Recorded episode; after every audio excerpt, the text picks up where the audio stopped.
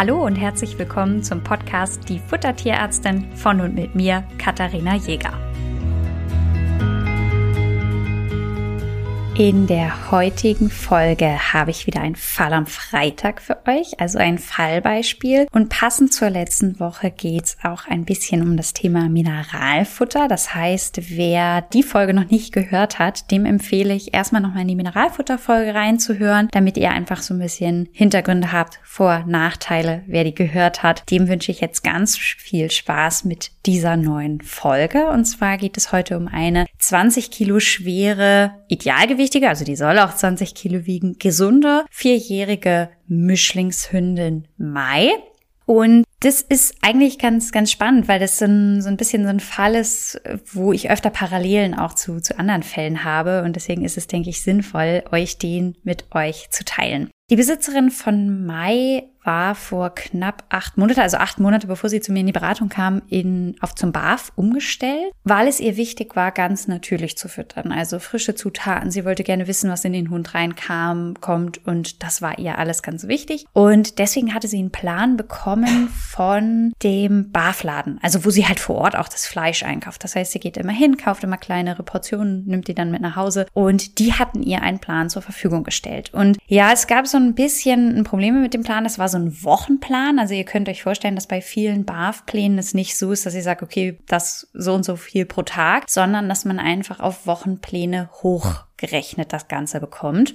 Und im Rahmen dieses Plans war es so, dass da mehrere Fleischsorten berücksichtigt waren, also mehrere Geflügelsorten, dann Lamm war mit drin, Rind war mit drin, Fisch war mit drin und das Ganze war relativ komplex, so dass, und das war das, was die Besitzerin so ein bisschen gestört hat, jeder Tag anders war. Also sie hatte so das Gefühl, sie kriegt nicht so richtig so einen Rhythmus in die Fütterung rein, weil sie einfach immer jedes Mal wieder überlegen, so, welcher Tag ist denn heute und was muss ich heute machen? Und da seht ihr, dass jeder mit verschiedenen Fütterungen, mit verschiedenen Herausforderungen konfrontiert konfrontiert ist. Und das ist auch völlig in Ordnung. Für manchen ist es vielleicht super zu sagen, boah, jeden Tag eine neue Herausforderung, ich kann wieder in meinen Plan gucken, was mache ich heute. Und dass vielleicht auch mancher beim Füttern das spannender findet, immer mal wieder ein bisschen Abwechslung zu haben. Und der andere sagt, um Gottes Willen, ich möchte eigentlich jeden Tag das gleiche füttern und dann bin ich total glücklich. Jetzt ist das Problem, dass nach sechs, sieben Monaten der Besitzerin aufgefallen ist, dass Mai sehr schlechtes Fell bekommen hat. Und das ist ja eigentlich was beim Barfen eher ungewöhnlich ist, beziehungsweise wenn wenn man nach Vor- und Nachteilen vom Barfen sucht, landet man immer auf ganz vielen Seiten, die einem erzählen, wie toll das Haut und Fell ist. Das war bei Mai nicht so. Also die hatte wirklich Schuppen, die hatte schlechtes Fell. Ich habe dann auch so ein paar Bilder gesehen. Und da war sie dann bei der Tierärztin, weil sie wissen wollte, was das jetzt soll und ob die Mai vielleicht eine Krankheit hat. Ne? Also auch bei Schuppen oder schlechter Haut kann ja auch andere Erkrankungen eine Rolle spielen. Das muss ja nicht immer von der Fütterung kommen. In diesem Fall war es aber so, dass die Tierärztin nichts gefunden hat. Die hat mal ein Blutbild gemacht, da war alles in Ordnung. Und im Rahmen des Gesprächs mit der Tierärztin ist eben auch rausgekommen, dass die Besitzerin von Mai barft. Und da hat die Tierärztin zu ihr gesagt, dass es immer sein kann, also hat dann natürlich auch gefragt, wo der Plan herkommt. Und dann sagte diese Besitzerin, dass sie den eben aus dem, dem Futterladen hat, wo sie auch die Sachen holt. Und da hat die Tierärztin gesagt, dass das ja nicht immer so ganz passend ist, was in diesen Futterläden so verteilt wird an Plänen und dass es sinnvoll sein kann, da mal eine tierärztliche Ernährungsberatung drüber gucken zu lassen und hat sie eben darüber aufgeklärt, dass im Internet extrem viele fehlerhafte Pläne im Umlauf sind, die eben nicht ausreichen, um den Bedarf eines Hundes zu decken. Und das ist auch einer der Gründe, warum einige von meinen Kolleginnen, die in der Praxis draußen arbeiten, immer so ein bisschen hellhörig werden, wenn jemand barft. Grundsätzlich haben die meisten nichts dagegen, dass gebarft wird. Aber ihr müsst euch vorstellen, wenn man immer wieder mit Barfplänen konfrontiert wird, die nicht ausreichend bedarfsdeckend sind, dann wird man da natürlich ein bisschen frustriert, denn man weiß ja eigentlich, dass die Besitzer, und das war jetzt auch bei der Besitzerin von Mai so, nur das Beste für ihr Tier wollen. Das heißt, die gehen ins Internet, vertrauen auf den Plan nach bestem Wissen und Gewissen und dann ist da nicht alles drin und das ist natürlich irgendwie frustrierend für alle Beteiligten und die Tierärztinnen sind dann auch manchmal so ein bisschen die Buhmänner, wenn sie dann immer wieder darauf hinweisen, hinweisen, naja, seid da ein bisschen vorsichtig und ähm, ja, da fühlen sich dann manche auch auf den Schlips getreten. Aber bei der Besitzerin von Mai war es jetzt halt so, dass die wirklich ein Problem damit hatte, dass die Mai so eine schlechte Haut hatte. Und dadurch, dass sie bei der Normaltier, also bei der, bei der Haustierärztin nichts gefunden haben, hat sie mir die dann überwiesen und einfach empfohlen, die Ration mal überprüfen zu lassen. Weil sie sagte, naja, es kann ja sein, dass irgendwas in der Ration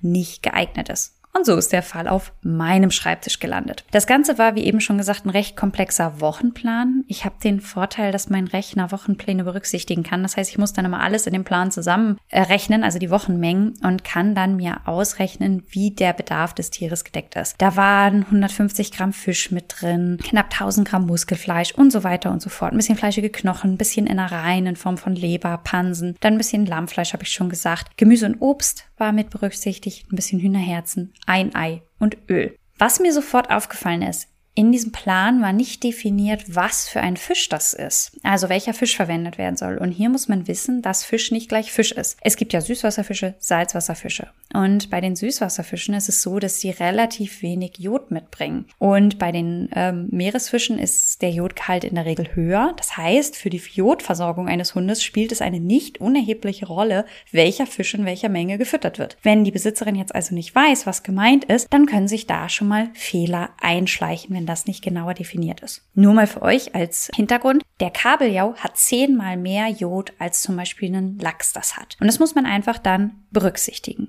Worauf sehr viel Wert gelegt wurde in diesem Plan, war eben die Varianten des verschiedenen Fleischs. Also was man so Rind mit Lamm, mit Huhn und so weiter abwechseln. Und ich möchte hier an dieser Stelle mal mit diesem Mythos aufräumen, dass Fleischsorten miteinander abgewechselt werden müssen. Fleisch ist in der Zusammensetzung ziemlich ähnlich. Ja, klar hat ein helleres Hühnerfleisch weniger Eisen. Das ist aber im Vergleich zu der Gesamtration nicht so drastisch, als dass man jetzt sagen müsste, dass es zwang, zwingend erforderlich ist, mehrere Tierarten miteinander abzuwechseln, um eine bedarfsgerechte Ernährung zu bekommen. Eher im Gegensatz, das ist ein Trugschluss. Nur weil ihr mehrere Tierarten miteinander abwechselt, heißt es nicht, dass eure Ration bedarfsgerecht ist. Und wenn jemand von euch sagt, ich möchte nur Rindfleisch füttern, zum Beispiel weil um die Ecke eine Rindschlachterei ist und ihr kriegt da super Produkte, die ihr einfach, wo ihr wisst, wo es herkommt und die Wege sind kurz und ihr seid mit dem Rindfleisch total happy, reicht es völlig aus, ausschließlich Rindfleisch in die Ration zu integrieren. Das war was, was ich auch mit der Besitzerin von Mai besprochen habe, weil ihr ja dieser Plan so ein bisschen zu komplex war und jeden Tag was anderes. Und habe ich gesagt, das wäre zum Beispiel ein Punkt, wo man ansetzen kann. Und das ist jetzt wieder, ich muss natürlich in der Beratung auf die Besitzer eingehen. Wenn sie jetzt gesagt hätte, sie ist total happy damit und die Mai frisst gut und wir wechseln immer die Tierarten, dann hätten wir das natürlich auch beibehalten können. Aber wenn natürlich der Wunsch der Besitzerin ist, den Plan ein bisschen zu vereinfachen, naja, dann ist eben sowas eine Stellschraube, an der man ansetzen kann und wo man das Ganze ein bisschen vereinfachen kann. Ich habe das Ganze durch den Rechner gejagt. Ihr könnt euch das Ergebnis dieser Überprüfung gerne mal bei Instagram anschauen. Da habe ich euch ein Foto hochgeladen bei die-Futtertierärztin. Was mir noch aufgefallen ist, das Calcium-Phosphor-Verhältnis ist invers. Von einem inversen Calcium-Phosphor-Verhältnis spricht man dann, wenn Calcium nicht mehr als Phosphor enthalten ist. Also Calcium muss immer mehr enthalten sein als Phosphor. Das war in diesem Fall nicht so. Das heißt, das Verhältnis von fleischigen Knochen zu Fleisch stimmte nicht so richtig.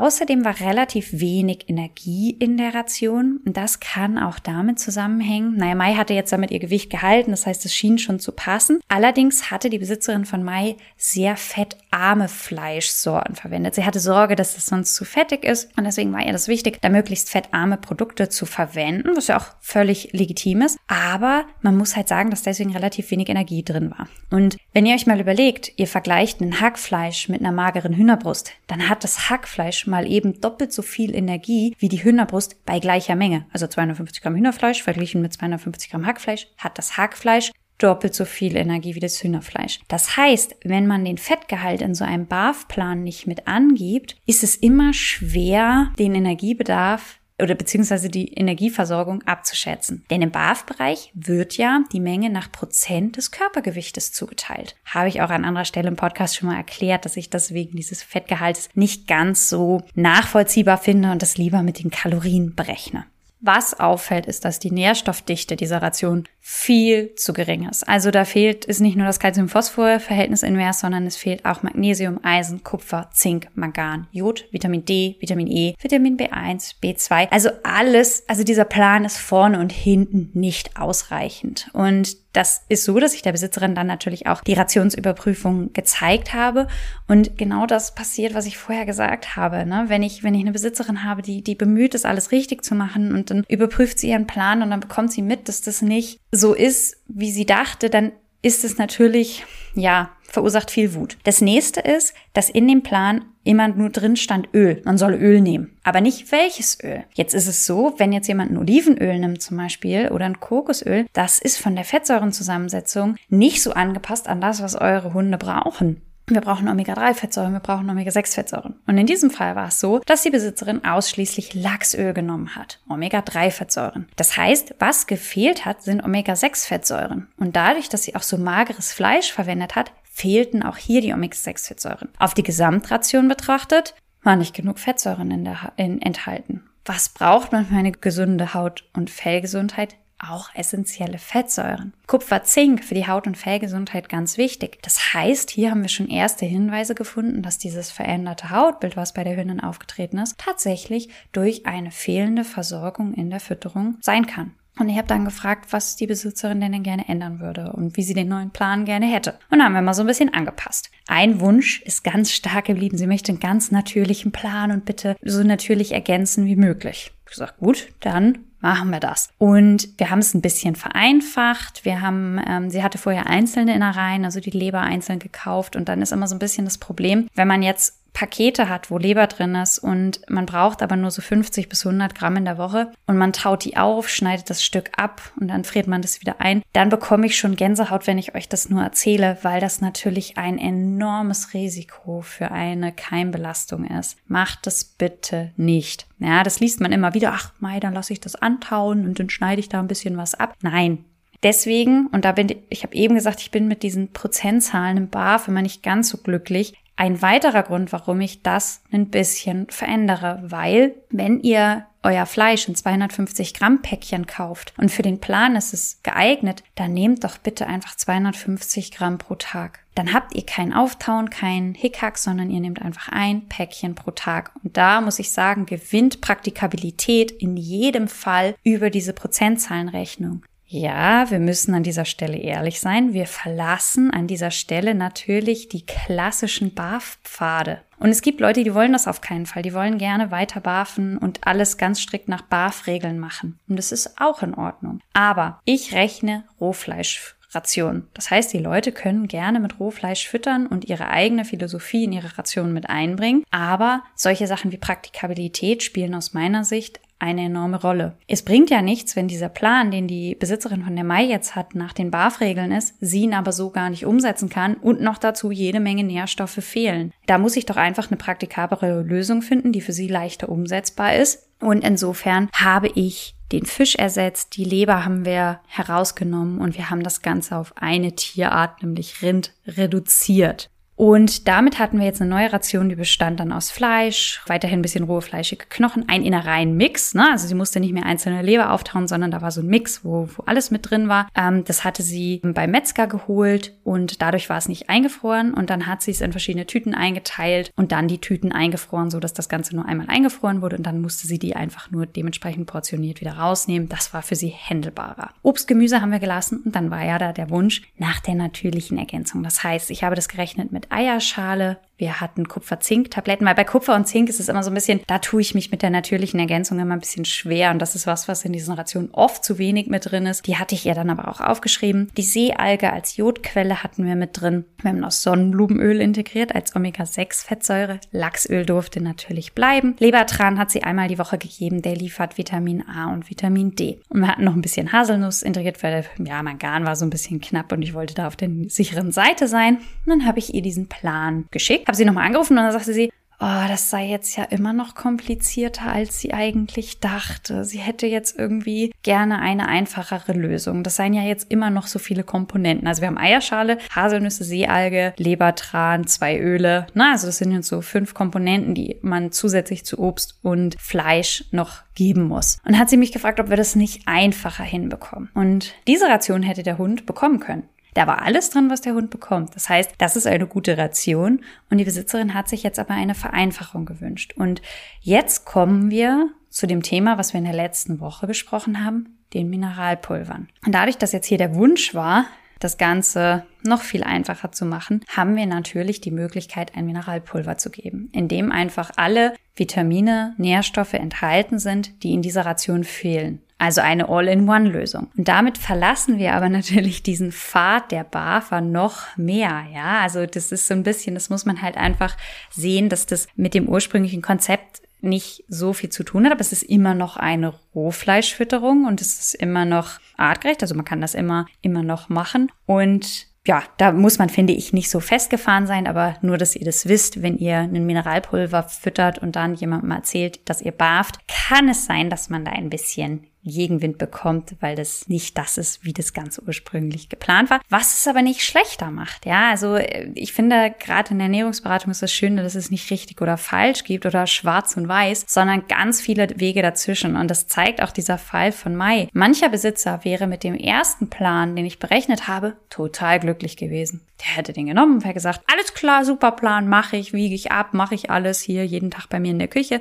Und für diese Besitzerin war das aber ein bisschen zu viel. Und wir haben letztes Mal in der Folge darüber gesprochen, für wen sind Mineralfutter denn geeignet? Naja, das hängt doch auch vom Hund-Besitzer-Gespann ab. Und mancher Besitzer sagt vielleicht, ich würde das gerne ein bisschen einfacher gestalten. Gibt es da eine Abkürzung? Oder auch, Ganz wichtig, wenn ich so viele Komponenten habe, habe ich Sorge, etwas falsch zu machen. Was ist, wenn ich die Seealge falsch abwiege? Was ist, wenn ich mich da vertue? Alles berechtigte Bedenken. Und insofern habe ich dann die Ration nochmal angepasst und dann hatten wir Fleisch, rohe fleischige Knochen, den Innereienmix, Obst, Gemüse, Lachsöl und Sonnenblumenöl und einfach sieben Gramm Mineralfutter. Und dann hat die Ration alles enthalten, was Mai gebraucht hat. Und die Besitzerin hat gesagt, sie probiert es mal aus und ich hatte ihr dann ein Mineralfutter empfohlen und habe dann auch mit ihr noch drüber gesprochen, weil das jetzt tatsächlich in dem Fall kein Mineralfutter war, wo alle Komponenten natürlich sind. Hätte man auch vielleicht nochmal machen können, aber das hatte irgendwie nicht gepasst. Manchmal rechne ich das dann durch. Und am Ende passte dann ein Mineralfutter, was von mir ist. Also ist Mineralfutter sensitiv. Das hat gepasst zu der Ration. Das habe ich ihr dann gezeigt, auch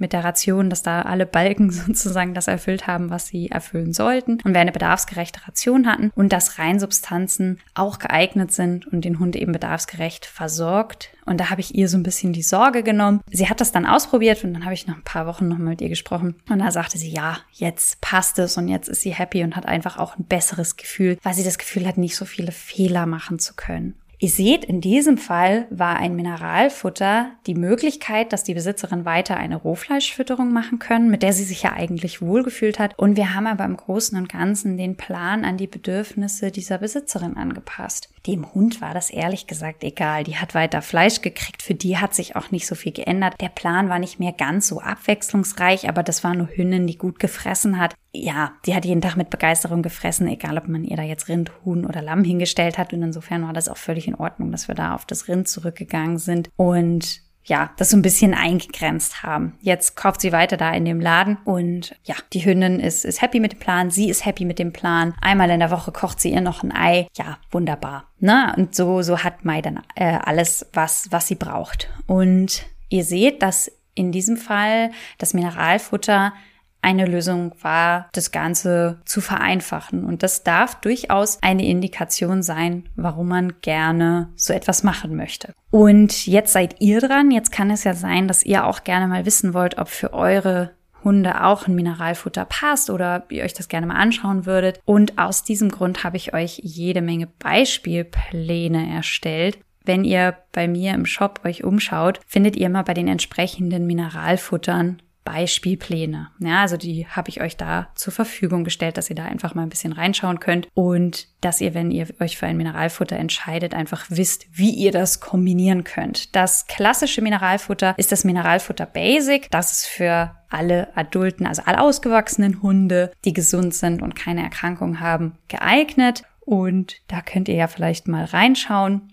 Ansonsten habe ich euch die Rationen mit den Balkendiagrammen, die ich immer ja erstelle bei den Rationen von der Mai, auch mal bei Instagram reingepackt als Bilder. Da könnt ihr euch das nochmal anschauen. Und das war alles zum Fall der gar nicht ganz so kleinen Mai. Ich glaube 20 Kilo, hatte ich am Anfang gesagt. Und insofern wünsche ich euch viel Spaß und sage bis dahin.